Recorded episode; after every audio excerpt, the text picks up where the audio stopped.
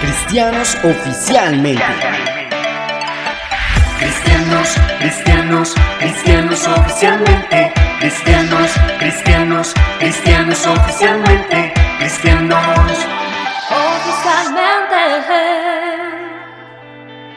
Hola a todos, Dios les bendiga, soy Edson Fabián y me siento muy emocionado al transmitirles estos podcasts en especial.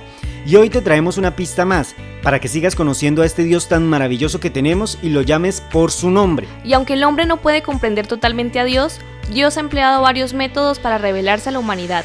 Uno de estos métodos es el uso de diferentes títulos para identificarse a sí mismo. Dios les bendiga a todos, soy Carola Zárate y los invito a estar muy pero muy pendientes. El uso de los nombres en los tiempos de la Biblia, especialmente en el Antiguo Testamento, llevaba mucho más importancia que hoy en día. La gente frecuentemente usaba nombres para dar a conocer algo sobre las características, historia y naturaleza de los individuos. Y Dios hizo lo mismo. El podcast de hoy se titula Pistas del nombre de Dios en el Antiguo Testamento, parte 2. Como hemos comprendido, Dios en ese entonces no dio a conocer su nombre. Todo tiene su tiempo, y el tiempo de revelar su nombre estaba trazado en un punto determinado en la historia. Su manifestación en carne, y te traemos otro claro ejemplo, así que comencemos. El Señor, como no reveló su nombre, dejaba pistas valiosas sobre él, cada vez que por él preguntaban. ¿Pero te has cuestionado por qué no lo daba a conocer? Siempre respondía con cualidades únicas de su nombre, pues él lo fue revelando de manera progresiva. Pista a Manoa admirable. Manoa era de la tribu de Dan, quien se casó con una mujer que resultó estéril, cuyo nombre la Biblia no menciona.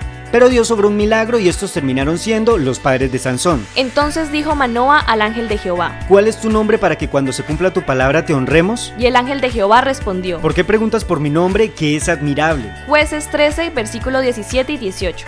En este pasaje podemos observar dos cosas. Primero, debemos entender que al decir ángel de Jehová no se refiere a alguien aparte de Dios, sino a una manifestación más de él mismo. Pues si te fijas muy pero muy bien y lees todo el capítulo, al preguntar Manoa por el nombre de Dios al ángel, el ángel lo toma como personal. Mi nombre. O sea, era Dios mismo. ¿Lo comprendes, querido amigo? Y segundo y muy importante, en vez de su nombre, da una pista valiosa que más adelante revelaría su nombre. ¿Por qué preguntas por mi nombre? ¿Que es admirable? La pista se encuentra en la cualidad que aquí es resaltada. Admirable. En cuanto al nombre que es admirable, lo podemos encontrar en una de las profecías que se nos da en Isaías 9, versículo 6. Porque un niño nos es nacido, hijo nos es dado, y se llamará su nombre admirable. ¿A cuál nombre se le daría tal cualidad? Lo podemos ver y ya cumplida esta profecía en el Nuevo Testamento en el libro de San Mateo 1, versículo 21 al 23. Y dará luz un hijo y llamará su nombre Jesús, porque él salvará a su pueblo de sus pecados. Querido amigo, es sencillo de deducir, si el ángel de Dios es Dios mismo y su nombre es admirable, y un niño nacería y su nombre se llamaría admirable. Y el niño que nació tuvo por nombre Jesús. Jesús es el nombre revelado de Dios. No dejes que te engañen con ideologías humanas. El Señor es claro en su palabra y busca que lo reconozcas como tu único Dios y Salvador. Así que ya sabes, y es una enorme bendición poder decir a gran voz que no tenemos un Dios anónimo.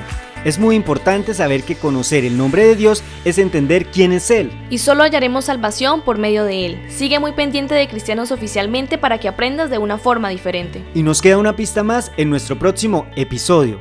Aquí ya nos despedimos, yo les bendiga enormemente y nos vemos en una próxima ocasión. Cristianos oficialmente. Oficialmente.